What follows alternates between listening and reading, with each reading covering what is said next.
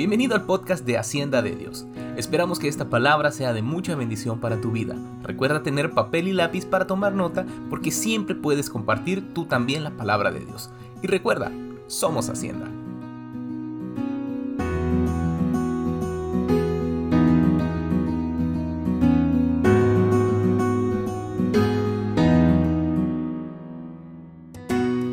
Quiero darle la bienvenida a todos ustedes que están aquí presentes ¿verdad? En este servicio presencial, pero a ti que nos ves también por nuestra transmisión, bienvenido. Esperamos ser de bendición para todos ustedes y para los que ven por la televisión o por vía internet, eh, de bendición, ser de bendición en los próximos minutos para, para tu vida. Bien, hoy vamos a hablar de algo muy importante. Hoy vamos a hablar de lo que significa el testimonio. Y me voy a introducir al tema de esta manera. Fíjense que a mí personalmente me gusta mucho ver unos programas, usted tal vez lo ha visto en la televisión, son unos, unos programas de em, los detectives forenses. Los detectives forenses son personas, ¿verdad? Son científicos que llegan a la escena cuando, cuando se ha cometido un crimen, llegan, analizan, eh, por ejemplo, recaudan cabellos, muestras de ADN y resuelven unos casos tan impresionantes por una pequeña muestra, por una pequeña fecha, por un pequeño acontecimiento. Y la verdad es que a mí me llama mucho la atención ese tipo de programas, ¿verdad? Y en uno de tantos programas que yo escuché, uno de los detectives dijo, miren, cuando nosotros llegamos como científicos a una escena del crimen, una de las primeras cosas que analizamos es la basura. La basura de aquella casa, la basura de aquel lugar. Porque la basura habla mucho de las personas que viven en esa casa. La basura habla de qué costumbres tienen. La basura habla de qué clase de comida consumen, por ejemplo. ¿Verdad? Y la, y la basura aporta realmente una serie de información acerca de las personas que viven en ese lugar. E inmediatamente el Señor habla a mi corazón y yo me pongo a pensar. Y yo digo, si la basura que la gente desecha, la basura, aquello que ya no utilizan, la basura, aquello que ya no sirve, que ya no quieren, si eso tiene la capacidad de dar tanta información acerca de una persona o de una familia, imagínese la cantidad de información que puede aportar, por ejemplo, la forma como hablamos. Imagínense ustedes la cantidad de información de nosotros que puede aportar hacia los demás los lugares que visitamos. Por ejemplo, la cantidad de información que podemos o que recibimos dependiendo de cómo la gente se viste. Usted mira a una persona y dependiendo la forma de cómo se viste, usted sabe qué clase de persona es. ¿Sí o no? Entonces, si la basura tiene la capacidad de hablar de quiénes somos nosotros, mis hermanos, tenemos que tener muchísimo cuidado con el testimonio que damos. Tenemos que tener cuidado quiénes son nuestros amigos. Tenemos que velar y tenemos que tener muchísimo cuidado en los lugares que visitamos, que frecuentamos, la forma como hablamos, porque eso habla de nuestro testimonio. Eso habla de en quién hemos creído y cómo hemos creído. ¿No creen ustedes que si eso, la basura, habla tanto de nosotros, deberíamos de tener muchísimo cuidado en cómo hacemos negocios, por ejemplo? Porque la forma como negociamos habla de quiénes somos. Habla de qué tipo de personas somos. Habla de nuestros principios, habla de nuestra ética. Oiga usted hablar a una persona e inmediatamente se va a dar cuenta la clase de corazón que tiene. Porque la Biblia dice de la abundancia del qué. habla la boca. Póngale atención a la gente. Dos, tres palabras y ellos mismos están manifestando qué clase de personas son. ¿Verdad? Entonces, si el testimonio es tan importante, sobre todo en esta semana que celebramos a Jesucristo, mis hermanos, nuestros testimonios deben de dar fe que Jesús está vivo en nosotros. No solamente está vivo allá en el cielo, no, está vivo en mi corazón también. ¿Me di a entender? Hay una frase muy famosa que dice, tus acciones hablan tan alto que no me dejan escuchar tus palabras. Fíjate, tus acciones hablan tan alto, gritan tanto, que no me dejan oír lo que estás hablando. Debe de haber una congruencia entre lo que yo digo y lo que yo hago. Pero a veces hay un divorcio total entre lo que digo y lo que hago. Cuando esa congruencia no se da, entonces soy una persona sin credibilidad. ¿Verdad? Hay un refrán por ahí que dice es como la mosca hablando de higiene. ¿Quién le cree? ¿Me debe entender? Vaya, acompáñeme. Le voy a leer lo que significa testimonio según el diccionario. Un testimonio es una afirmación de algo. Es una afirmación de algo.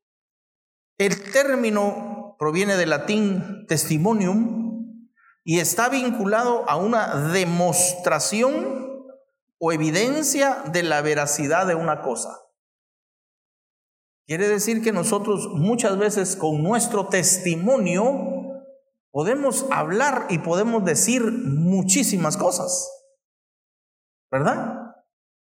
¿Saben ustedes que nosotros simplemente sin hablar, pero con nuestra manera de tratar a los demás, estamos predicando? Con nuestra manera de tratar a nuestros semejantes, a nuestros clientes, a nuestros trabajadores, a nuestros vecinos, a nuestros consiervos. Calladamente lo que estamos haciendo es predicando. El testimonio es una especie como de predicador silencioso. Nosotros debemos de predicar todo el tiempo y si es necesario, hablar. Porque déjame decirte que muchas personas al único Jesucristo que llegarán a conocer probablemente sea el que ven reflejado en ti. Y nosotros como hijos de Dios, como lavados en la sangre de Cristo, como bautizados en agua, mis hermanos tenemos que testificar, dar fe de aquel que vive en nosotros. Mira lo que dice en Hechos capítulo 4, acompáñame ahí por favor. Hechos capítulo 4, verso 33. ¿Ya lo tiene? Dice la escritura, y con gran poder los apóstoles daban qué? ¿Qué es lo que daban? Testimonio. ¿De qué testificaban? Siga leyendo. De la resurrección del Señor Jesús. Ellos daban fe de lo que habían visto, de lo que habían oído, de lo que habían vivido. Ellos vieron ellos fueron discipulados por Jesús. Vieron morir a su Señor, vieron morir a su Maestro, vieron morir a su mentor, pero también lo vieron resucitar. Y eso es lo que ellos testificaban.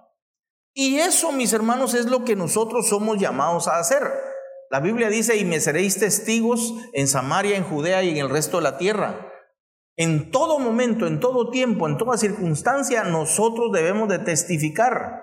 Y cuando le digo testificar, no necesariamente evangelizar, sino testificar con nuestras acciones, con nuestra manera de hablar, con nuestra manera de tratar a los demás, con nuestra buena educación, con nuestras buenas conductas.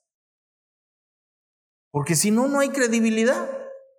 Entonces dice aquí, y con gran poder los apóstoles daban testimonio de la resurrección del Señor Jesús y abundante gracia era sobre todos ellos. Cuando nosotros testificamos de Jesús, mis hermanos, el Señor se encarga de agregarnos esa gracia para poder hacerlo. ¿Verdad?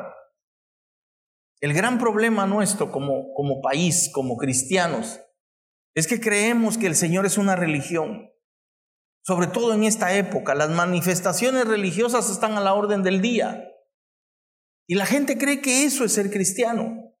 Pero eso no es ser cristiano. Ser cristiano es llevar a Cristo en el corazón, pero a un Cristo resucitado, que dé testimonio que tú también has sido transformado, que tú también has sido cambiado. Hoy en la mañana yo les decía, miren mis hermanos, es increíble que el cuarenta y tanto por ciento, casi 45 por ciento, casi la mitad de la población guatemalteca somos cristianos, o por lo menos manifestamos la fe cristiana. Pero entonces, si la mitad de los guatemaltecos, casi la mitad, somos cristianos, ¿por qué esa mitad no se refleja en la forma en que vivimos? ¿Por qué en nuestro país hay tanta pobreza? ¿Por qué en nuestro país hay tanta corrupción? ¿Por qué en nuestro país hay tantísima ignorancia? ¿Por qué hay tanta enfermedad? Si somos casi la mitad del país, ¿no creen ustedes que eso debería de reflejar en quién creemos? Porque el problema nuestro es que creemos que el gobierno va a cambiar nuestro país. Mis hermanos, el gobierno no cambia el país, somos nosotros los hijos de Dios. Cuando cambiamos nosotros, cambiamos nuestro entorno. Pero somos nosotros los que tenemos que cambiar. Por ejemplo, el otro día me dio tanta risa una publicación.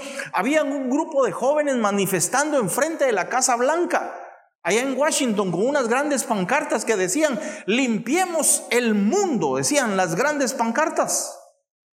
Y alguien ingeniosamente agarró la foto y le puso un rotulito abajo y les puso, jóvenes, ¿por qué no empiezan por sus habitaciones?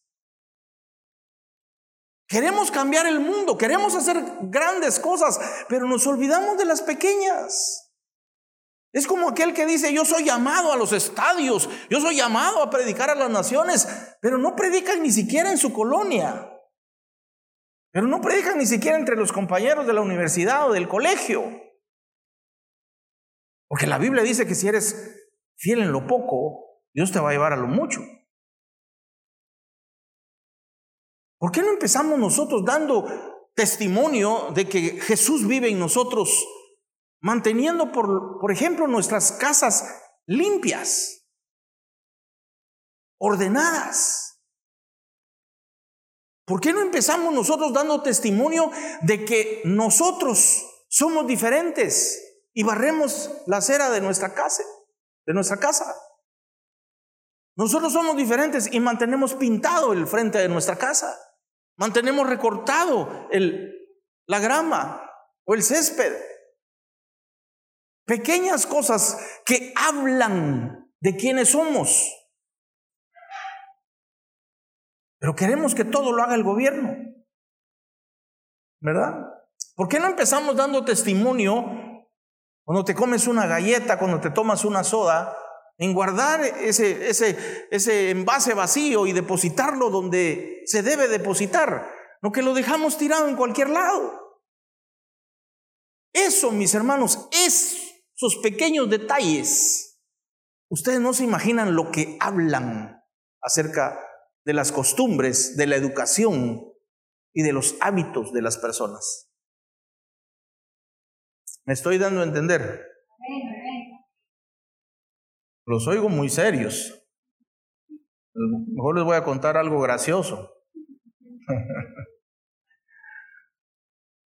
¿Me doy a entender, mis hermanos? El otro día escuché una anécdota que me gustó muchísimo. Creo que en alguna oportunidad se las he compartido. De un misionero que decidió dedicar su vida a evangelizar en el África.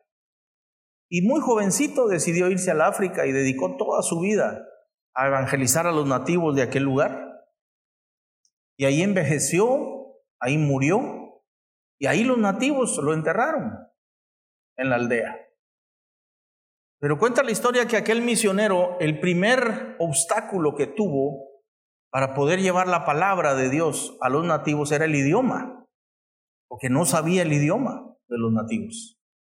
Y lo que hizo fue al principio simplemente convivir con ellos, ser parte de su tribu y estar ahí con ellos. Pasaron los años.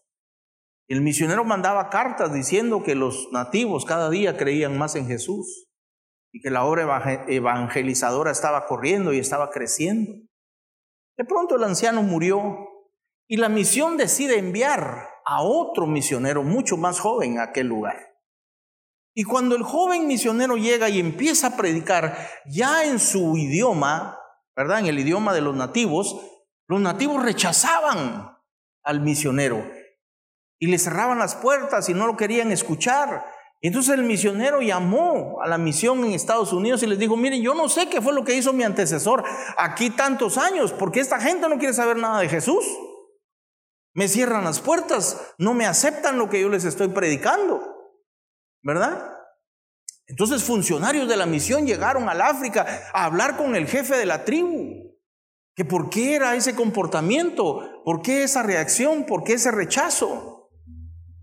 Y sorprendentemente el jefe de la tribu les dijo, porque lo que el nuevo predicador, el nuevo misionero viene a contarnos es mentira. Porque ese Jesús del que él está hablando, nosotros lo tenemos enterrado aquí en la aldea. El testimonio del, del misionero era tan increíblemente eficaz que ellos confundieron al Jesús que está en la escritura con el misionero que ellos tenían enterrado en la aldea. Qué lindo, ¿ah? Qué lindo que la gente vea en nosotros a Jesús. Qué lindo que la gente vea en nosotros a alguien diferente. Qué lindo que la gente cuando tiene relación contigo diga, wow, esa persona, nada que ver. No se parece a nadie que he conocido antes.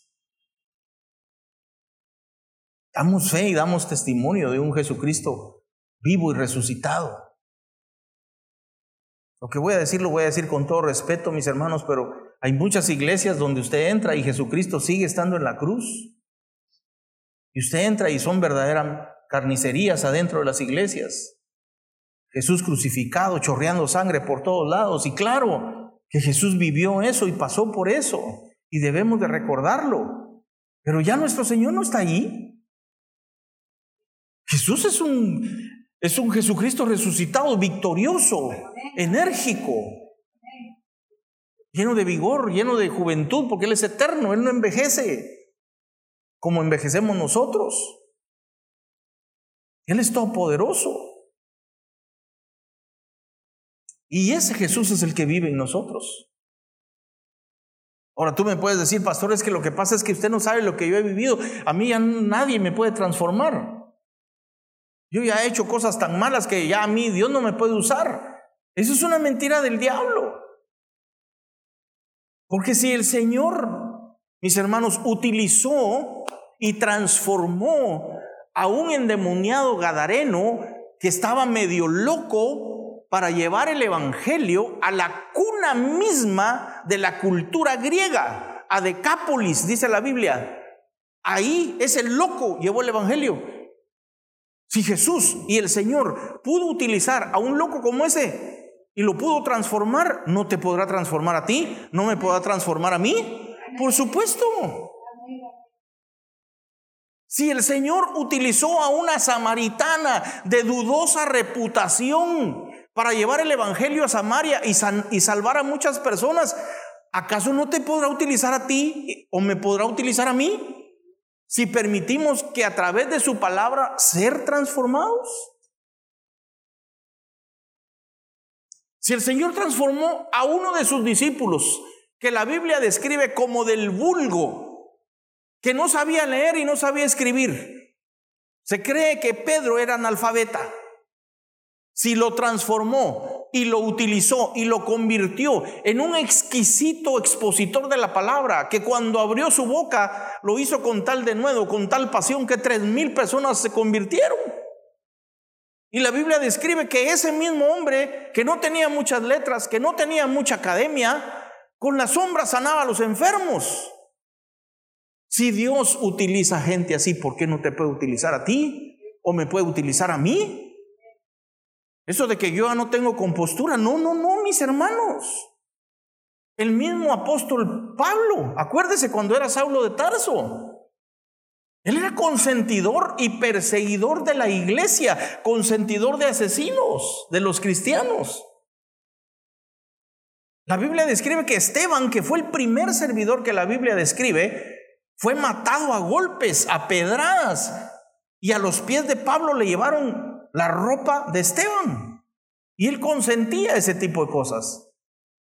Si Dios lo pudo cambiar a él, no te va a poder cambiar a ti no me va a poder cambiar a mí. Claro, eso sí, si se lo permitimos. ¿Cómo somos transformados, mis hermanos? A través del poder del Espíritu Santo. Porque dice la Biblia que las palabras son espíritu.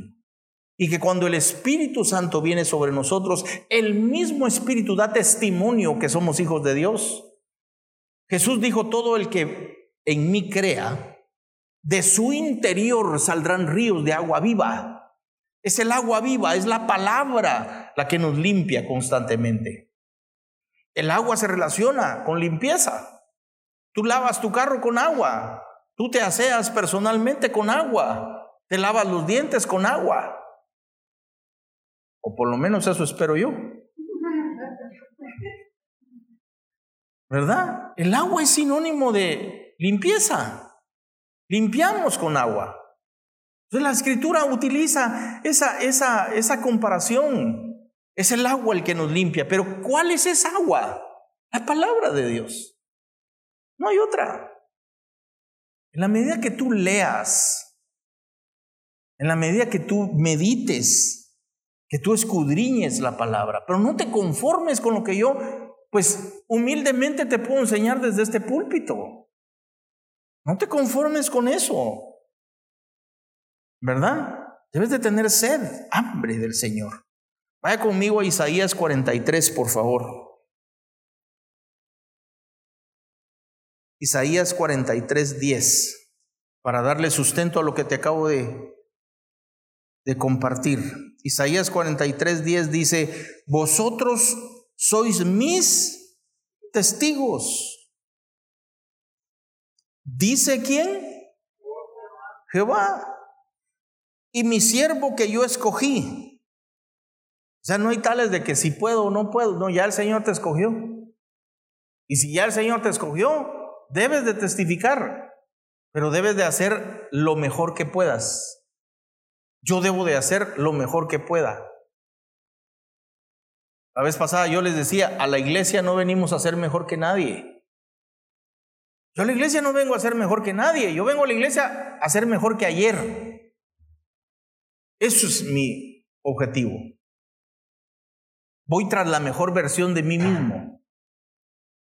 Porque si la escritura dice que somos como la luz de la aurora, que va en aumento, dice va en aumento, no en detrimento, hasta que el día es perfecto, en todas las áreas de mi vida Dios desea irme prosperando poco a poco. En mi matrimonio, en mis finanzas, en mi ministerio, en mi economía, en mis relaciones laborales, en mi trabajo, en mi empresa, en todo lo que yo represento.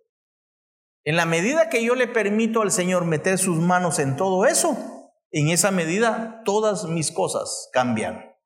Y no solo cambian, sino mejoran mejoran para bien. De modo que si alguno está en Cristo, dice la Escritura, nueva criatura es. Todas las cosas viejas pasaron. He aquí, todas son hechas nuevas.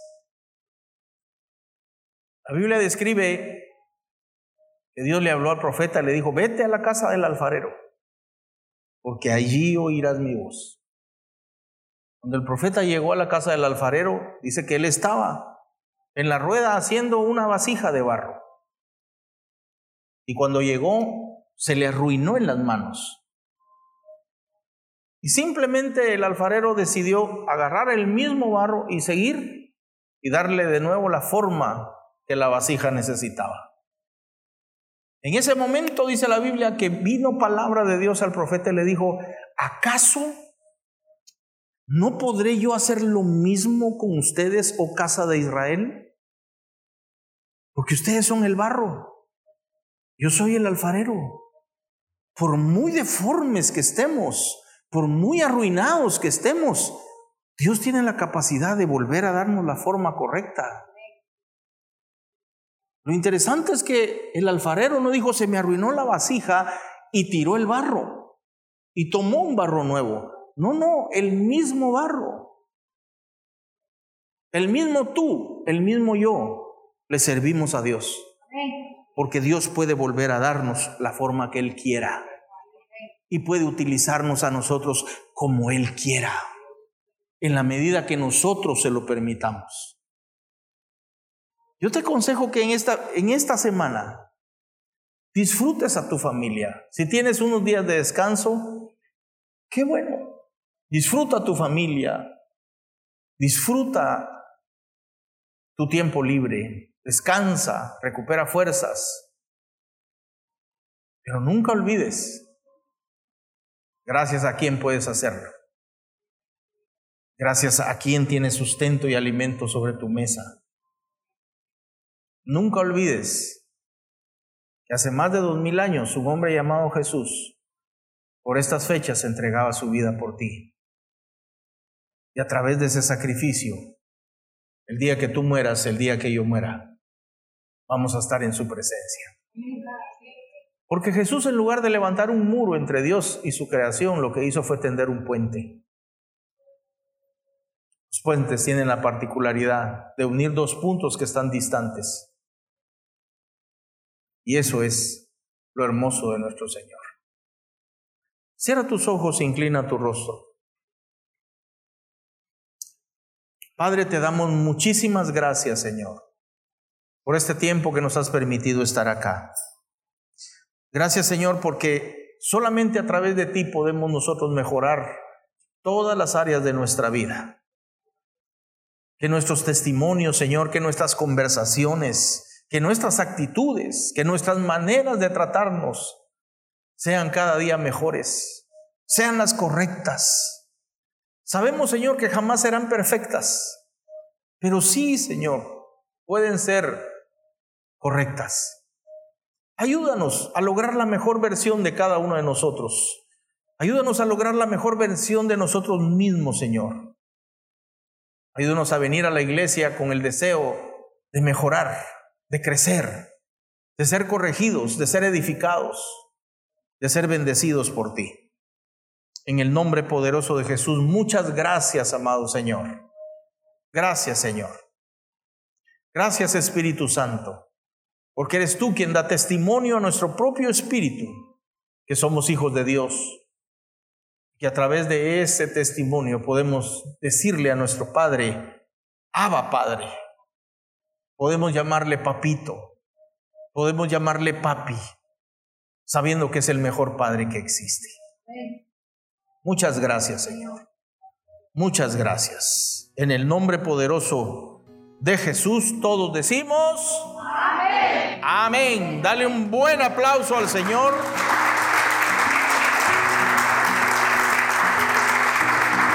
Gracias Jesús. Gracias Señor. Gracias por haber venido, mis hermanos. Dios los bendiga. Vayan todos en paz. Y a ti que nos viste por medio de la transmisión, que Dios te bendiga y hasta la próxima.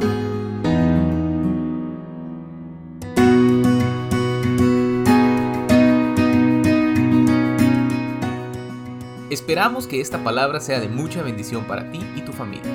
No olvides seguirnos en todas nuestras redes sociales. Que Dios te bendiga. Y recuerda, somos Hacienda.